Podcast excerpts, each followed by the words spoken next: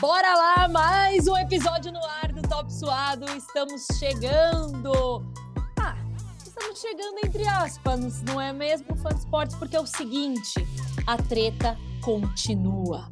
Se você estava aqui no último episódio, você sabe que o clima não está bom entre as sisters, porque estou hoje aqui com Mariana Spinelli e onde está Giovanna Del Carlo não está presente.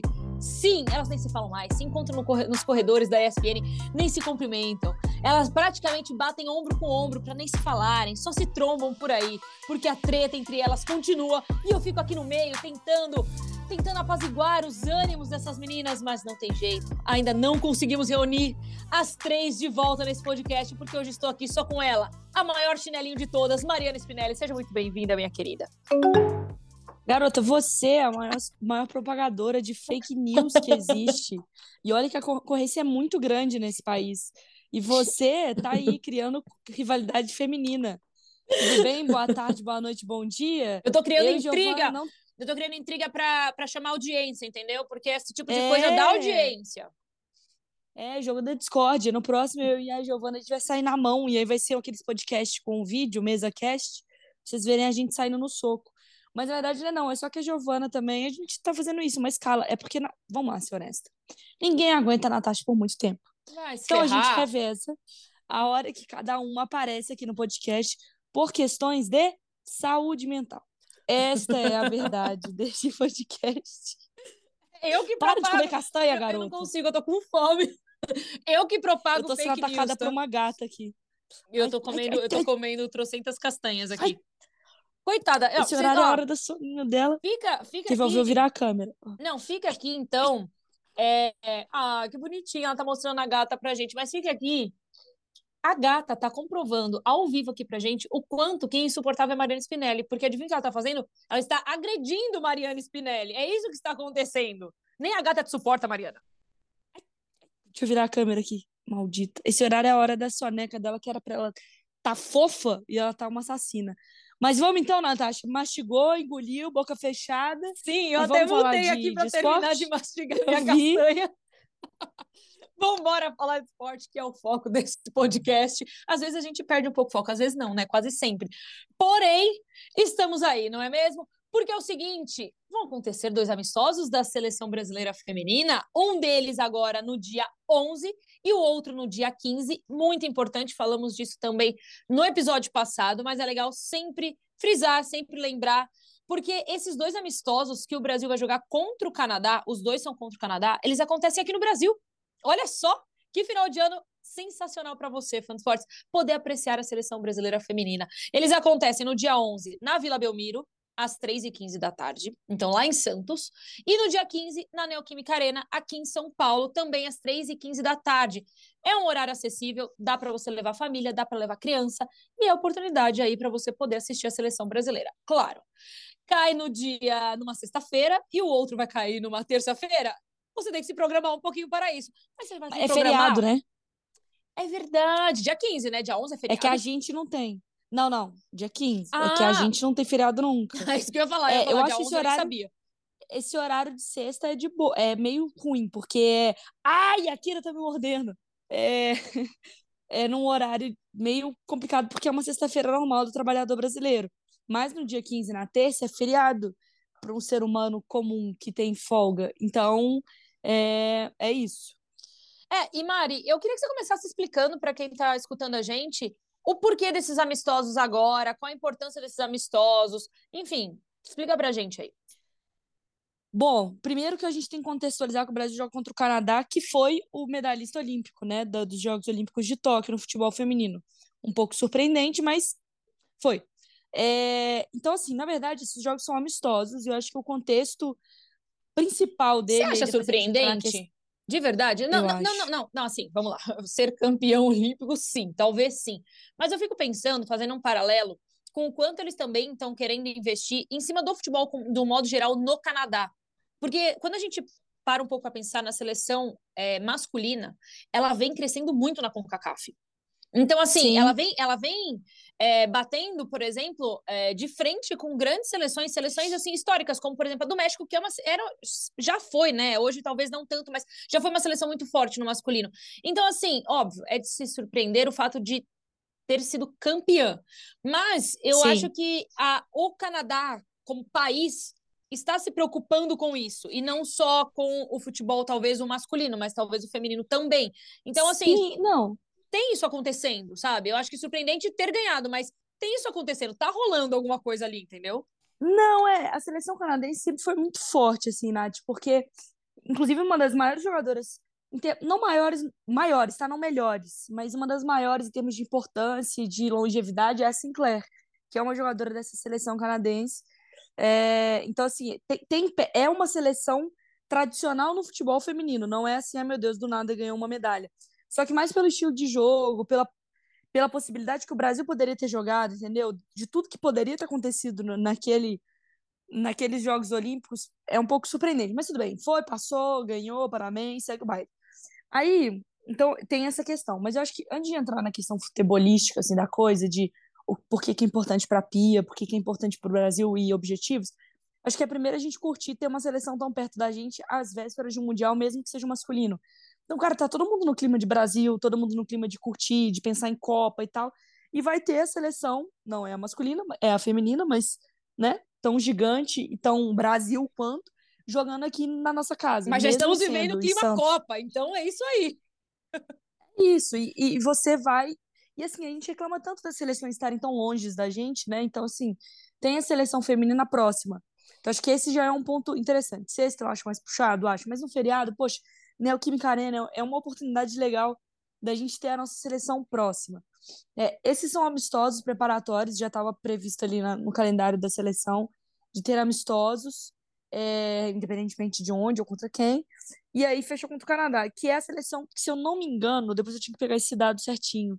Qualquer coisa eu posto no Twitter. É a seleção que a Pia mais enfrentou. Se eu não me engano, não, com certeza é. A seleção que a Pia mais enfrentou. Então é uma seleção que a Pia é, ela já está acostumada, o Brasil já está acostumado a jogar, o Brasil meio que já entende ali como joga, e é uma seleção que normalmente dá jogo ou pelo menos é, impõe um nível legal de treinamento, porque jogar contra outras seleções sul-americanas o Brasil tem mais facilidade. Europeias é muito difícil de conseguir a agenda delas conseguirem. Então o Canadá é esse meio termo para a gente que tem sido muito legal. Nada mais é do que um amistoso aí falando da parte de bola preparatório para a Copa do ano que vem. Então é a agenda da seleção feminina pós calendário, pós Brasileirão, pós Libertadores que segue aqui agora pensando em preparação de seleção para o Mundial. É isso. Boa. E Mari, a Pia convocou um elenco que é uma é, é um elenco mesclado, assim, né? A gente tem garotas muito jovens e a gente tem meninas ali que já têm experiência e experiência de seleção também.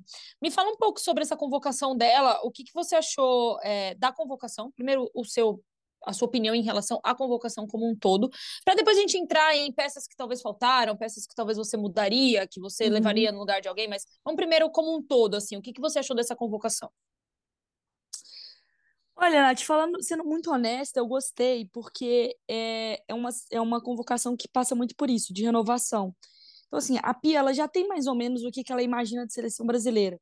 Ela tem as suas peças bases, então ela vai de Debinha, Bia Zanerato, a própria Geise, é, a própria Ludmilla está em toda a convocação, é, a própria Ari Borges, elas, essas pe peças estão sempre presentes nas convocações, mas ela começa a dar um, um olhar diferente para outras. Por exemplo, ela viu a Yaya em Mundial e, com, e de Sub-20, né? E chamou é, a própria Tarciane, que é uma jogadora muito jovem, é, zagueira, que atua pelo Corinthians, e ganhando sua, sua chance. A própria Bruninha, que jogava no Santos e agora foi pro Gotham FC, que é o time da Liga Norte-Americana, que é muito nova também, já foi bola de prata, inclusive, na ESPN, prêmio de revelação, é, tá convocada. A Tamires, que é experiente. Então, assim, é, ela tá mostrando que ela tá de olho que tá acontecendo uma renovação, sem esquecer que existe um Mundial. Então, não pode ser 100% uma, uma convocação só de peças jovens, para entender, para dar maturidade, para crescer essas jogadoras mas também não é uma, uma convocação só das, das daquela lista certa que vai para o Mundial, que são as diferentes testadas, né? ela tá deixando buracos ali, por exemplo, a Marta tá se recuperando de lesão, a Marta fisicamente tem sofrido bastante, então não tá na convocação. Então, assim, é, ela tem já, ó, tenho buracos aqui e eu vou rodando essas opções. No gol ela roda bastante, sabe? Então, eu gostei da convocação. Você pode falar sobre ah, tá na sua melhor fase. Ah, poderia ir A ou B. Ah, essa aqui poderia ter mais um tempo de seleção. Sim, mas eu acho que não tem nenhuma grande, sabe, uma grandíssima polêmica que faça com que o mundo caia porque não está, sabe? Mas você, você teria alguém ali que você fala assim, ah, faltou essa peça, tipo, faltou essa pessoa?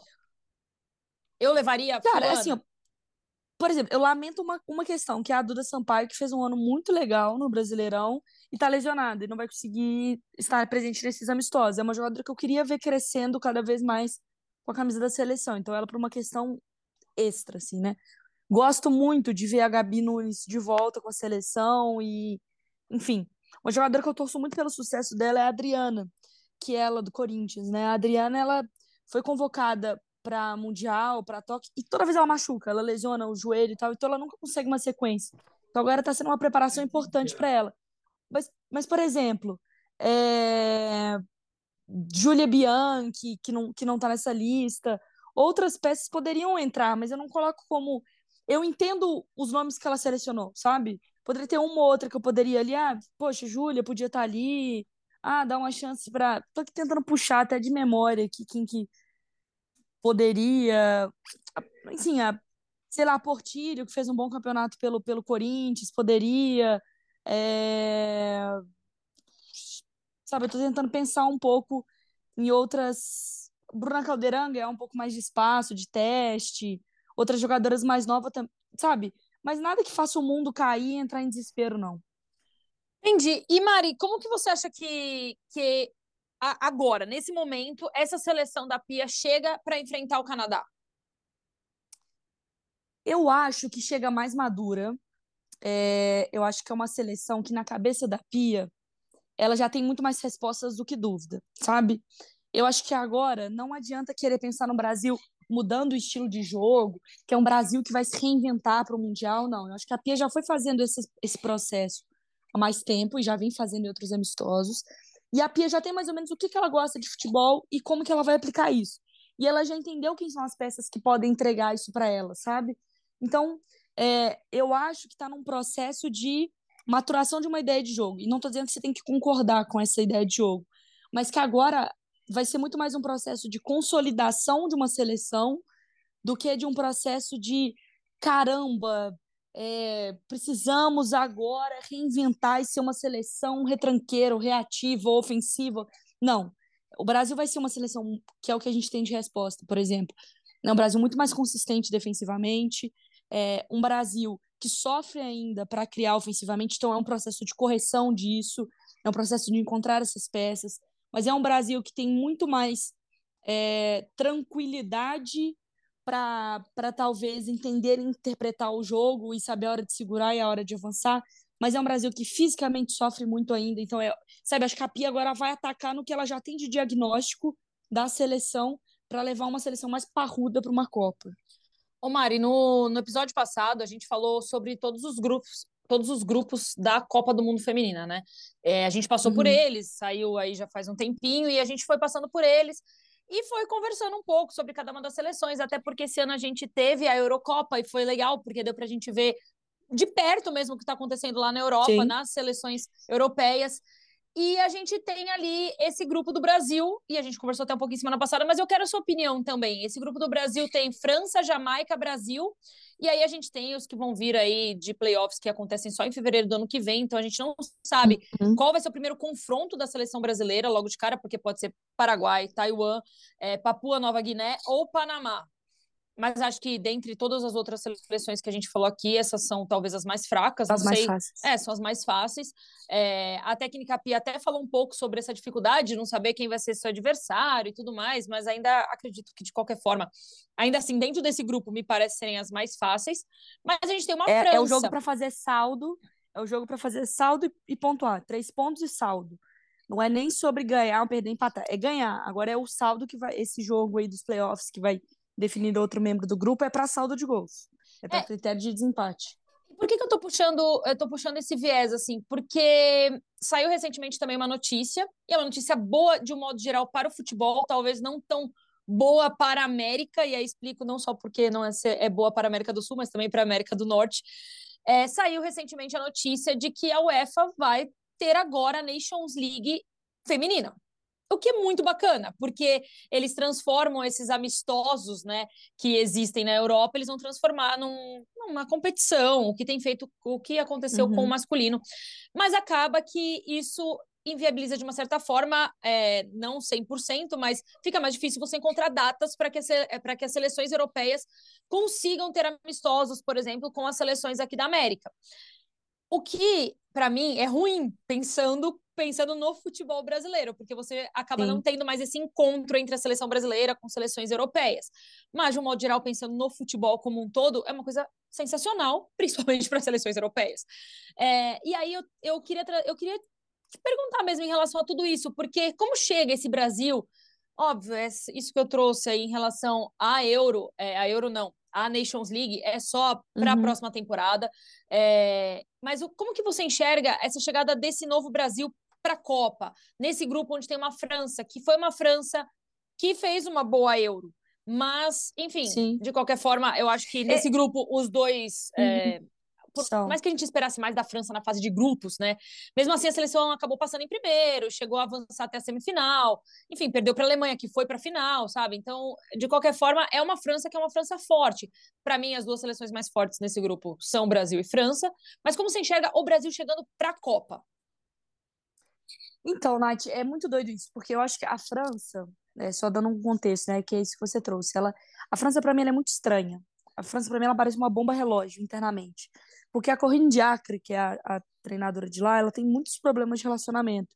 E os atletas têm problemas de relacionamento com ela. Então, de afastar grandes estrelas, de tirar jogadoras que são, sabe, históricas, de ter problema com a Mandina Reed, de ter, sabe, problemas com jogadores que são referências dentro. Então, a, a França, ela parece que ela tem tudo para ser muito boa, mas um clima pesado. Sabe quando você olha que parece tem algum cabo desconectado da seleção? Eu acho que é isso. Só que como ela tem jogadoras muito boas, a França consegue ganhar na bola. Ganhar no. Talvez não é brilhante, como poderia ser se fosse uma seleção mais ornada, com a coisa mais funcionando. Mas, por exemplo, perdeu a Catotô na Euro, que é uma jogadora que poderia fazer muito mais diferença do que qualquer outra que tivesse na posição, enfim. Mas é claramente mais favorita e até mais à frente do Brasil por uma questão física. Aí, trazendo todo esse contexto, o Brasil vai jogar contra a Inglaterra, finalíssima, que também, como aconteceu no masculino, a campeã da Euro contra a campeã da, da Copa América, vai ser no ano que vem, o Wembley, mais de 60 mil ingressos já vendidos, então vai ser um teste muito legal. É...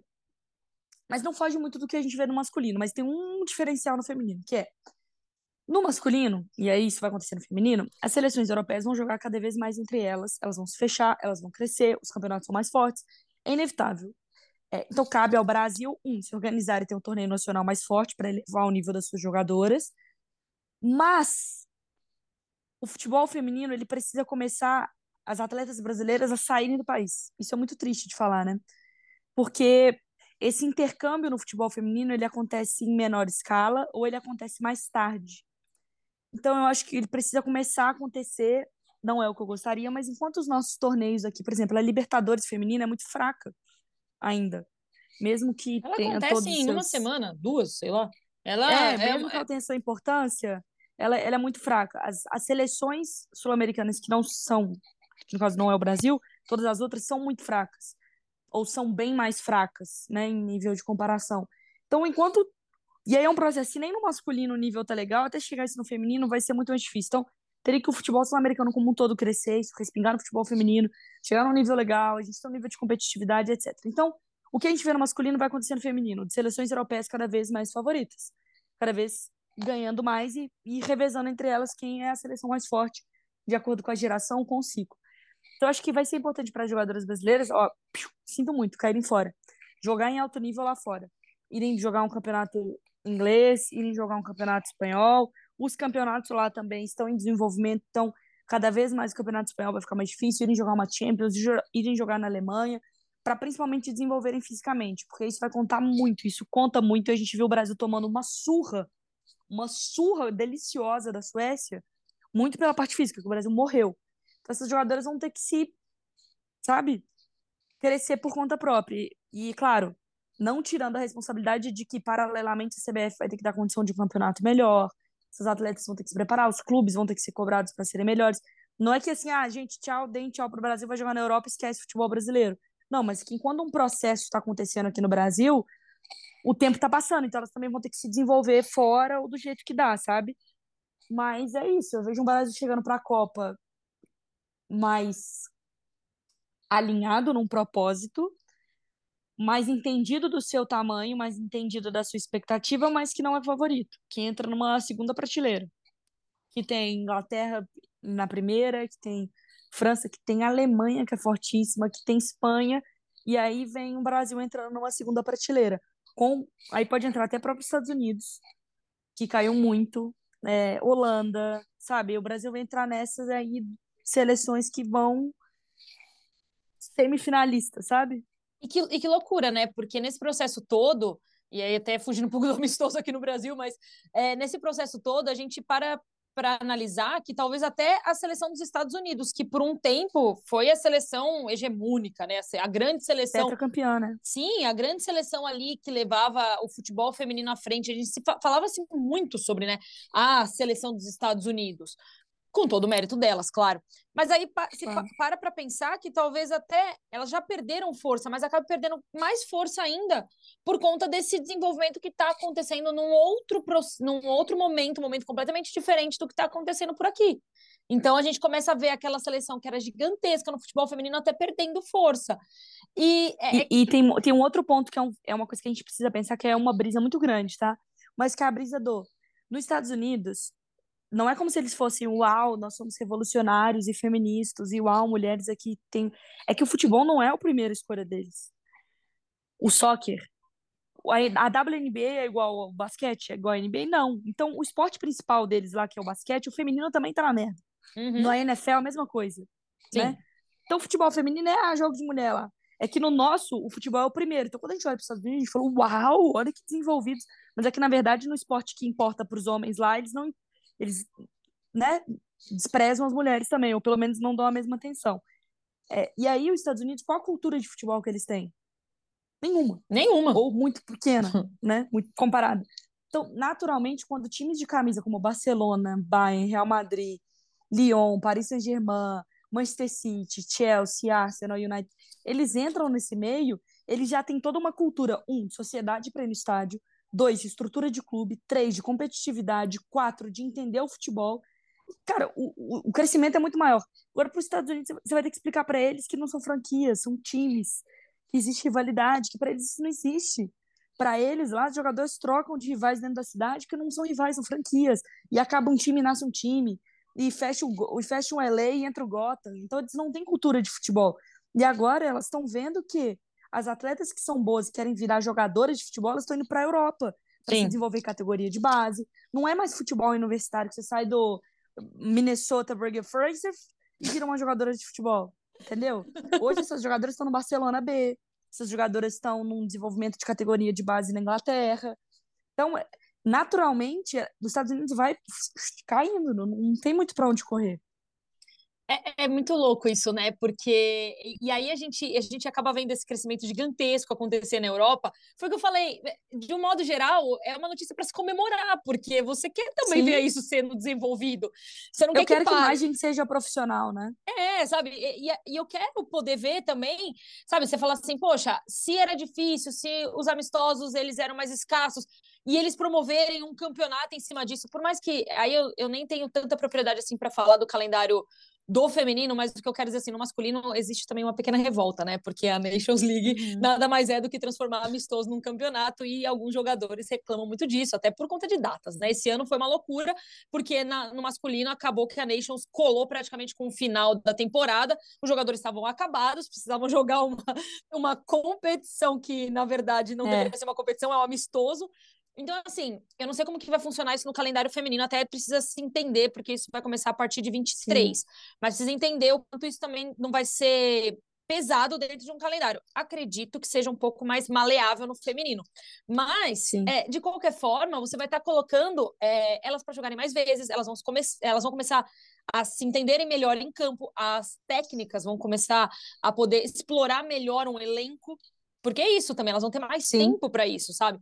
Então, ao mesmo tempo que para a gente, de uma certa forma, é um pouco triste, porque a gente não vai ver isso acontecendo, pelo menos não tão para agora, aqui, por aqui, é legal poder ver que o futebol feminino está sendo desenvolvido e sendo posso... pensado, sabe? Com coisas é, mais. A gente não pode nivelar frente. por baixo, Nath. Eu não posso reclamar que um.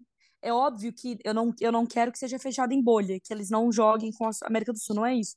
Mas eu não posso reclamar de uma Europa se organizando, os times não, colocando cada jamais. vez mais investimento, criando ligas, calendários, desenvolvendo a sua seleção. Eu não posso reclamar disso, de profissionalismo, sabe? Eu posso reclamar de poxa, vocês não vão fazer amistoso, pô, vocês não vão ter jogo contra a gente, vocês vão fechar a porta e vocês estão fazendo isso com a intenção de excluir seleções sul-americanas, aí tudo bem, é um debate.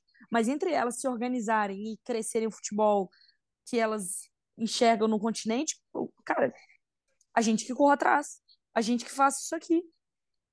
É, até porque assim, é, pensando. É que é uma brisa muito louca essa também, né? Porque, é. como é uma, é, uma, é uma competição organizada pela UEFA, então, assim, nem teria como você trazer. Sim. Porque é isso, sabe? Teria que ser uma parceria CBF com EFA, sabe? Tipo, é, é uma coisa é, muito ou louca. Ou a Comembol ter que se organizar é. com a UEFA e. Então, então assim, é, tem, tem, tudo isso. Acho que acho até que no feminino isso até seria um pouquinho mais simples, mas ainda assim é uma coisa que tem que. teria que partir muito mais do interesse daqui do que eles pensarem Sim. lá, falar assim, ah, coitadinho do Brasil ali, eu tô sendo excluído. Vamos tentar, vamos chamar mas... essa seleção para vir aqui, né? Mas enfim, mas voltando rapidamente, até para a gente encerrar, Mari, é, eu tinha hum. puxado até no episódio passado que você falou um pouco, né, do, dos amistosos contra o Canadá, mas tem um retrospecto que eu tinha puxado de informação para o episódio passado, que a seleção brasileira ela vem para esses amistosos com 10 jogos sem perder. Então, assim, é um dado legal, porque é uma seleção, como você falou, ela vem se reestruturando ao longo dos anos. E a gente está bem perto já do Mundial, porque é, ano, é no ano que vem e as coisas passam muito rápido.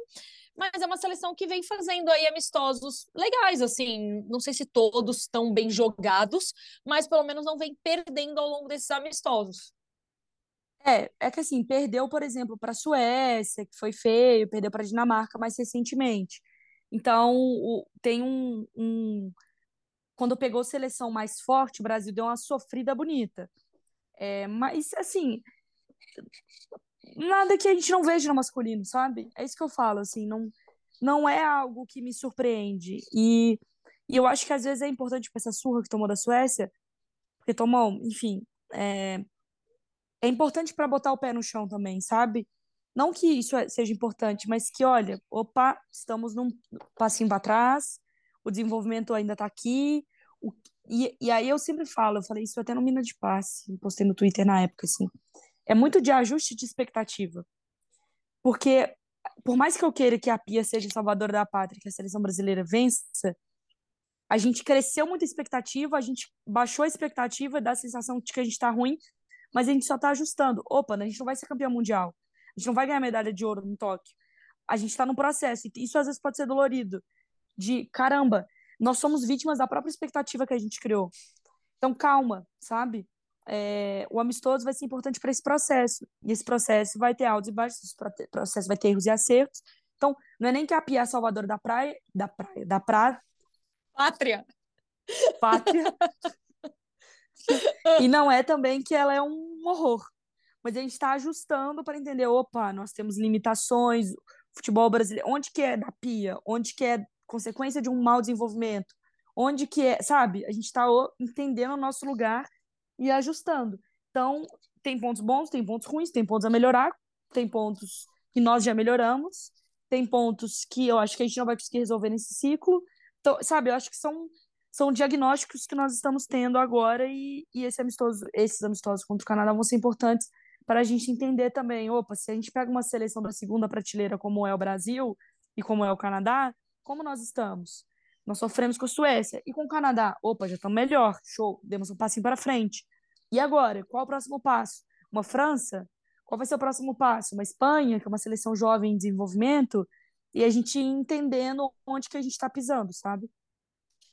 É isso então, Mariana Spinelli. Vamos fazer o convite de novo. Afinal de contas, esse episódio sai no dia. A gente está gravando antes, mas sai no dia do jogo. Mas fica aí o convite para você poder assistir a seleção brasileira feminina. Vai jogar no dia 11 do 11, agora nesta sexta-feira, porque é quando sai esse episódio. Vai jogar agora às 3h15 da tarde lá em Santos, na Vila Belmiro. E depois joga no dia 15, feriado, como Mariana Spinelli já avisou, então dá para se programar Joga também às 13h15 da tarde na Neoquímica Arena, aqui em São Paulo. Vale a pena, gente. Ingressos vocês... na venda, tá? Para vocês que não trabalham seleção, no feriado. É, arroba seleção, deixa eu pegar só certinho aqui qual que é o arroba, sele, Selecão Feminina de Futebol no Instagram, que é o perfil oficial, tem lá as informações dos ingressos também. É isso, Mariana Spinelli. Você tem mais alguma consideração? Mandar um carinho aqui pra mim? Me, ah, Não, sei lá, tchau. me paparicar. Vai, Mariana Spinelli. Tchau. Faz um paparico aqui, por favor. Tchau. Fala que eu sou linda. Deixa meu saco. Tchau, Beijo, tchau. tchau. Beijo, tchau. Até semana que vem.